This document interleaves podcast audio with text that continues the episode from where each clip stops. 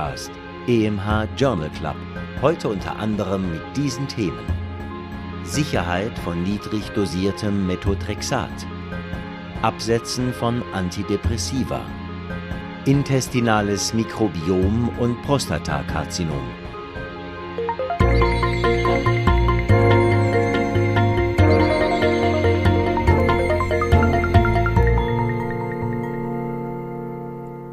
Liebe Hörerinnen, liebe Hörer, hallo und herzlich willkommen zu einer neuen Folge des EMH Journal Club. Ich bin Nadja Petschinska. Professor Dr. Reto Krapf hat die Studienzusammenfassungen geschrieben und kommentiert sie hier für Sie. Christian Heller liest die Studienfacts.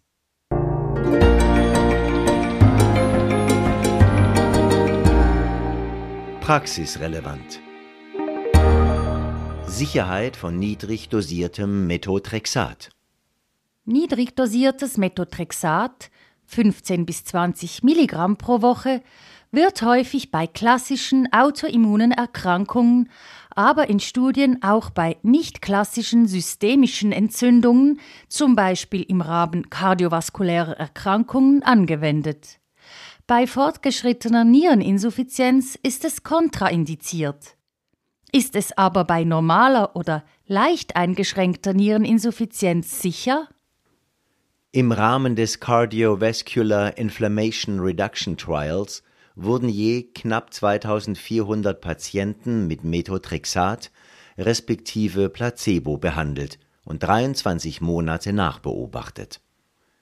Die Nierenfunktion war zu Beginn normal oder bis mäßig eingeschränkt. EGFR bis 30 Milliliter pro Minute, entsprechend CKD3.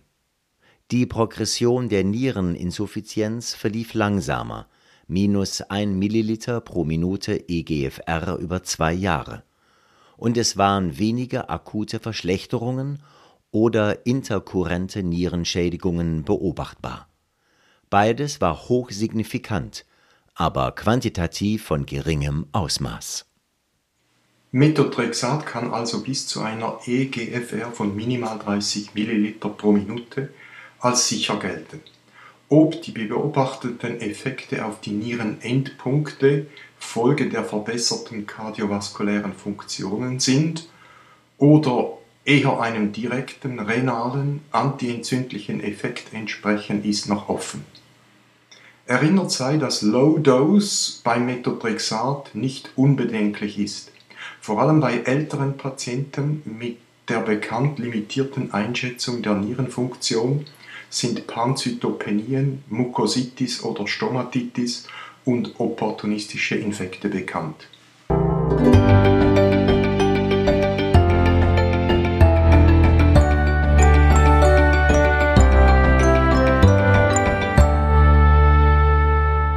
Effekt der Influenza-Impfung auf die Rezidivwahrscheinlichkeit nach akutem Herzinfarkt. Verschiedene kleinere Studien und eine Meta-Analyse haben Eingang in Richtlinien gefunden, offiziell Evidenzgrad 1b, die eine sekundär-prophylaktische Influenza-Vakzinierung zur Verhinderung erneuter kardiovaskulärer Ereignisse empfehlen eine methodisch bisher überzeugendste, wenn auch wegen der Covid-Pandemie frühzeitig abgebrochene Studie ist ein guter Hinweis darauf, dass diese Praxis indiziert ist. Zwischen 2016 und 2020 sind fast 2600 Patientinnen und Patienten in mehr als 99 Prozent kurz nach einem akuten Myokardinfarkt 1 zu 1 in eine Influenza-Vakzine oder Placebo-Gruppe randomisiert und 52 Wochen nachverfolgt worden. Der primäre Endpunkt war kombiniert Gesamtmortalität, Rezidiv eines Infarktes oder Stent-Thrombose.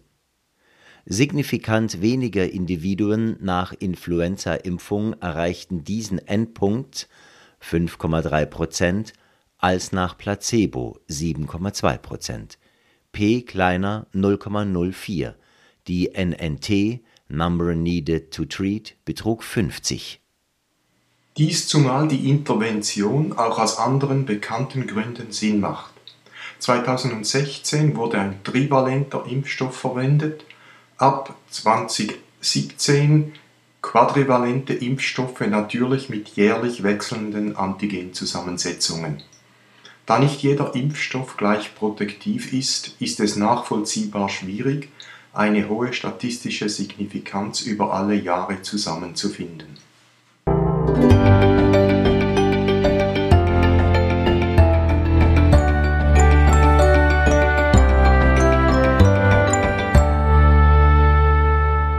Absetzen von Antidepressiva.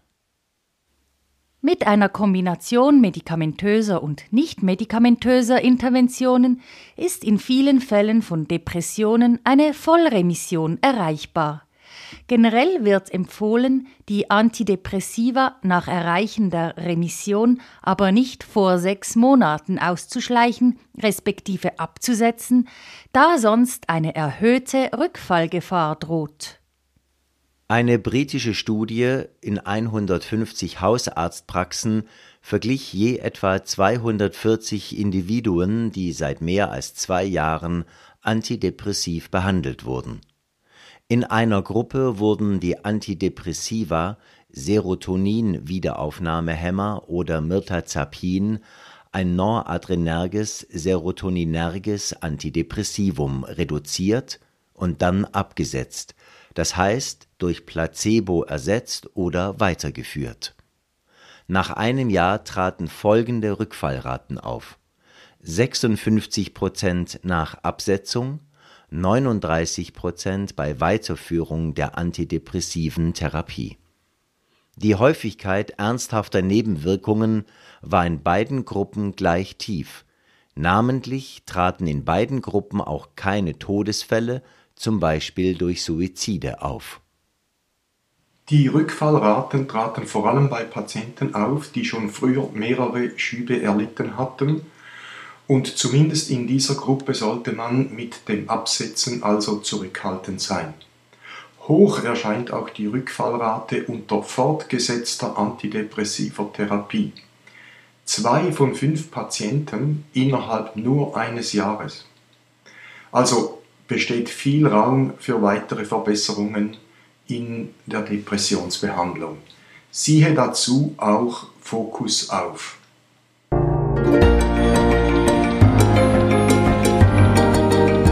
Für Ärztinnen und Ärzte am Spital. Verhinderung der röchelnden bzw. karchelnden Atmung. Das Auftreten eines Röchelns, im Englischen dramatischer Death Rattle genannt, in terminalen Stadien entsteht durch Schleimansammlungen im Respirationstrakt. Die dadurch entstehenden lauten, karchelnden Atemgeräusche sind für Angehörige sehr eindrücklich, verbunden mit der Angst, die oder der Betroffene leide an Atemnot oder sei gar am Ersticken. Aufgrund der spontanen oder medikamentös induzierten Bewusstseinsminderung wird angenommen, dass der Patient davon selber nichts spüre. Die Evidenz dafür ist aber nicht überzeugend. Die placebo-kontrollierte prophylaktische Gabe eines Anticholinergikums 4 mal 20 Milligramm Butylscopolamin subkutan pro Tag bei Patientinnen und Patienten in ihrer terminalen Lebensphase reduzierte das Auftreten von Röcheln auf die Hälfte, von 27 auf 13 Prozent. Die Nebenwirkungen waren in beiden Gruppen gleich. Die Sterbephase aber war in der Butylscopolamin-Gruppe fast zwei Tage länger. Exploratorischer Endpunkt die verstärkte Schleimproduktion und Schleimablagerung ohne Anticholinergikum könnte also eine der mittelbaren Todesursachen, zum Beispiel durch Infekte oder Bronchospasmen sein.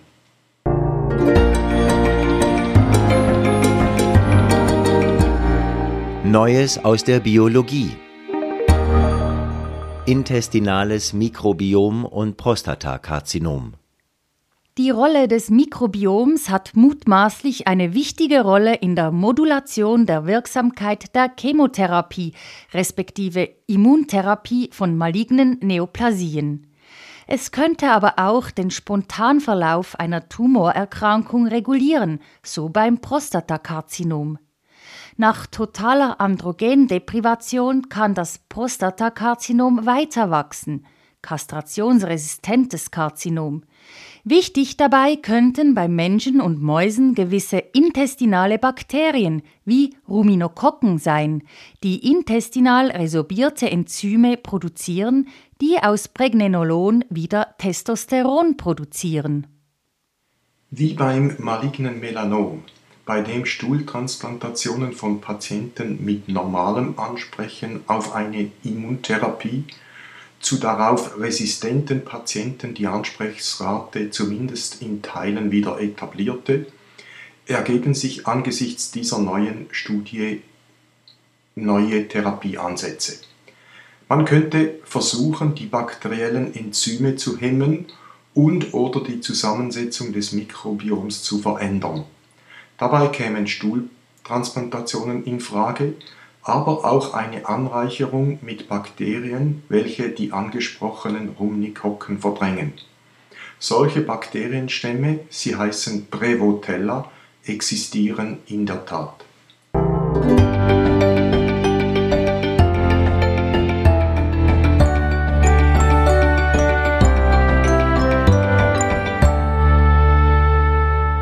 Ein selektives Antibiotikum gegen Borrelien die Borreliose ist eine immer häufiger auftretende Infektionskrankheit. Sie kann mit breitspektrisch wirkenden, entsprechend die Zusammensetzung des Mikrobioms verändernden Antibiotika wie Tetrazykline oder Cephalosporine behandelt werden. Ein bereits bekanntes antiribosomal wirksames Antibiotikum Hygromycin A scheint selektiv via einen bekannten Membrantransporter von Borrelia burgdorferi aufgenommen zu werden und wegen dieser Selektivität keinen Einfluss auf murine Mikrobiome zu haben. Im Rahmen der Limitierung weiterer Resistenzen wäre ein solches Antibiotikum ein wichtiger Fortschritt.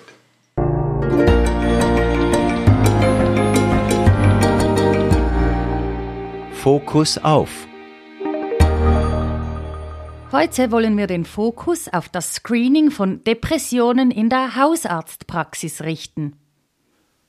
Ein Screening ist empfehlenswert, da der Verlauf der Depression bei frühzeitiger Diagnose günstiger ist. Ein Screening wird wahrscheinlich eher selten durchgeführt, geschätzt unter 10 Prozent. Konsekutiv werden anscheinend 50 Prozent aller schweren depressiven Episoden nicht oder spät erkannt. Es gibt viele Screening-Methoden. Der Patient Health Questionnaire 9 PHQ9 scheint am weitesten verbreitet zu sein und gute Qualitätscharakteristika aufzuweisen. Sensitivitäten und Spezifitäten bei je 85 Prozent. Jedes der folgenden Symptome verdoppelt etwa die Wahrscheinlichkeit einer Depression. Insomnie, Müdigkeit, chronische Schmerzen, Veränderungen in den Lebensumständen, unerklärte physische Symptome, mäßige bis schlechte Gesundheit in Selbsteinschätzung der Betroffenen. Es kommen zielgerichtete, bei den aufgeführten Symptomen oder generelle Screenings in Frage. Beide Methoden scheinen kosteneffektiv zu sein. Die Resultate des Screenings sollten auch an die klinische Situation angepasst werden, Gewichtung von Komorbiditäten. Die in den Show Notes referenzierte Website kann dabei helfen, bei Verwendung des PHQ 9.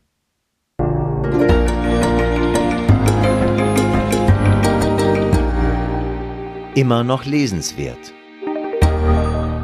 Nobelpreissaison Immer wieder kreist die Diskussion vor und nach den Preisverleihungen um die müßigen Fragen. Waren es die richtigen Wissenschaftlerinnen und Wissenschaftler? Hätten nicht jene ihn auch verdient? Hier ein besonders flagrantes Beispiel aus der Biologie, wie eine entscheidende Beobachtung übergangen wird. Watson und Crick hatten ein Bild der DNA-Kristallographie erhoben von Rosalind Franklin vor ihrer berühmten Publikation des kurzen Nature-Artikels, der als Erstpublikation der Doppelhelixstruktur der DNA gilt, gesehen. Das kristallographische Bild zeigte eindeutig diese Doppelhelix. Diese Struktur war ihnen also nicht im Traum erschienen, wie verschiedentlich berichtet, sondern ihnen von einem Mitarbeiter Franklins, von Wilkins, ohne Franklins Zustimmung gezeigt worden. Wilkins wurde später Teil des Nobelpreis-Triumvirates. Franklin aber ging leer aus und starb vor der Nobelpreisverleihung.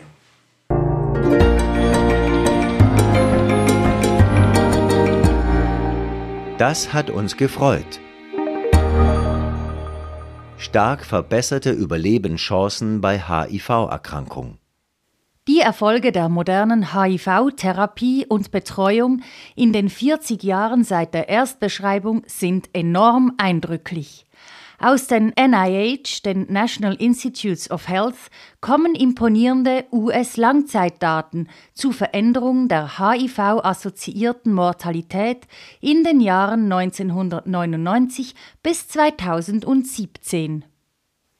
Über die gesamte Periode berechnet betrug die Fünfjahresmortalität bei HIV-Erkrankten 10,6 Prozent, verglichen mit 2,9 Prozent das heißt ein Unterschied von 7,7 Prozent in einer adäquat ausgesuchten Kontrollpopulation. Die Mortalitätsunterschiede hatten sich aber über die Zeit signifikant vermindert. 11,1 Prozent Unterschied von 1999 bis 2004 und lediglich noch 2,7 Prozent von 2011 bis 2017 diese Daten zeigen eindrücklich, dass HIV-Erkrankte also eine fast normale Lebenserwartung zurückerlangt haben.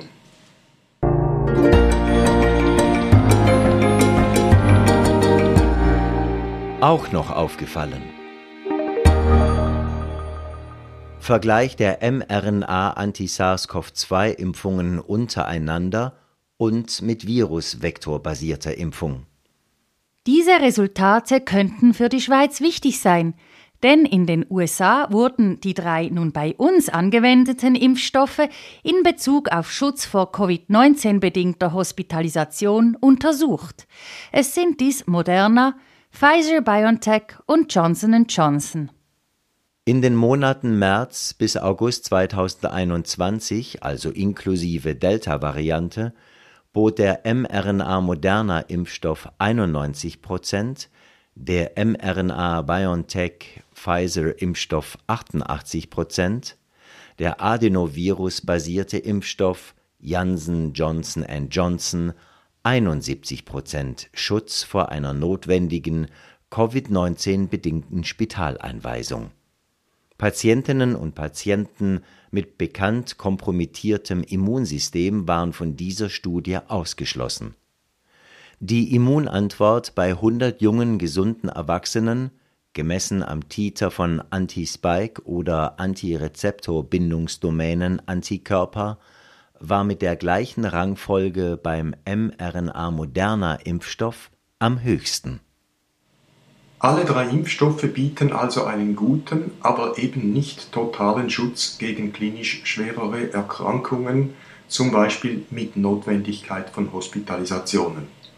Die Vorteile der mRNA-Impfstoffe werden aber auch hier bestätigt.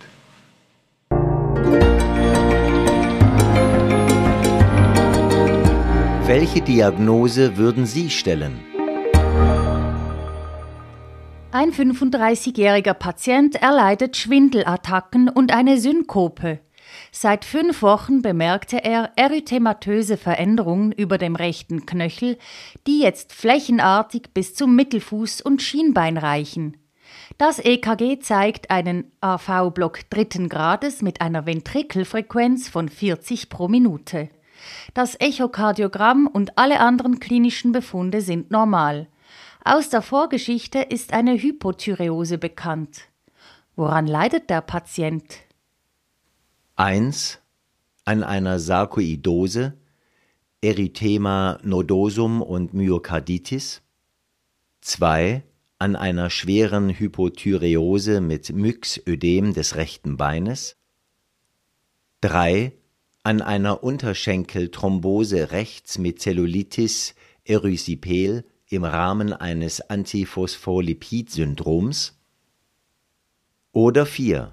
An einer Borreliose, Erythema chronicum migrans und AV-Block dritten Grades.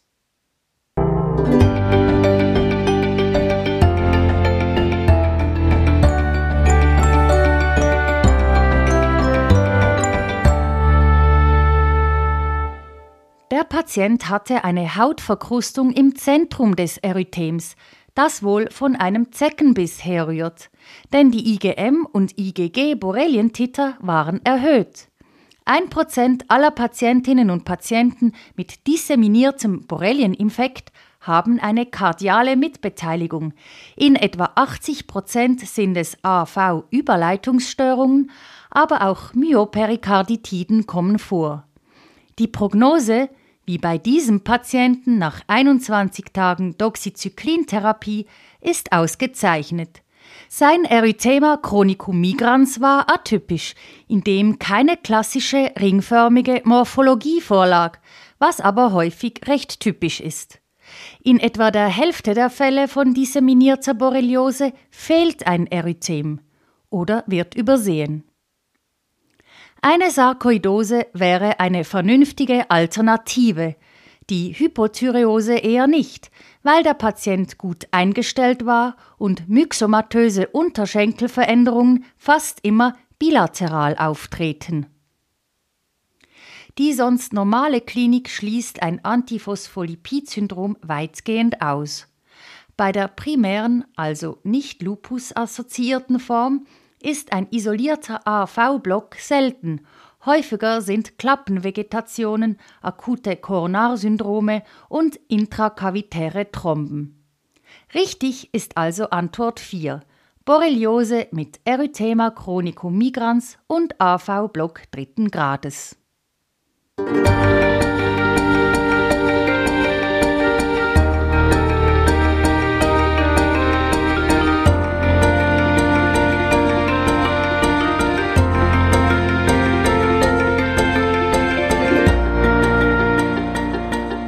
Schon wieder sind wir für diesmal am Ende des EMH Journal Club angelangt. Schön, dass Sie mit dabei waren. Mögen Sie unseren Podcast? Dann abonnieren Sie ihn, damit Sie sicher keine Folge verpassen. Sie finden den Podcast unter EMH Journal Club überall dort, wo es Podcasts gibt. Und wenn Sie mögen, empfehlen Sie diesen Podcast doch weiter. Vielen Dank dafür. Die nächste Episode erscheint am 24. November. Bis dahin, machen Sie es gut.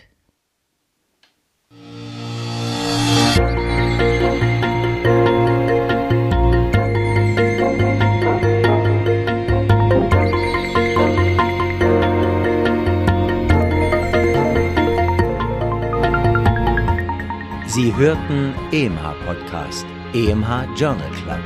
Konzept, Textbearbeitung und Moderation Dr. Nadja Pitschinska. Autor der Originaltexte und Kommentare Professor Dr. Rito Krapf. Sprecher Christian Heller. Musik Martin Gantenbein. Produktion Resus Positiv GmbH für EMH, Schweizerischer Ärzteverlag.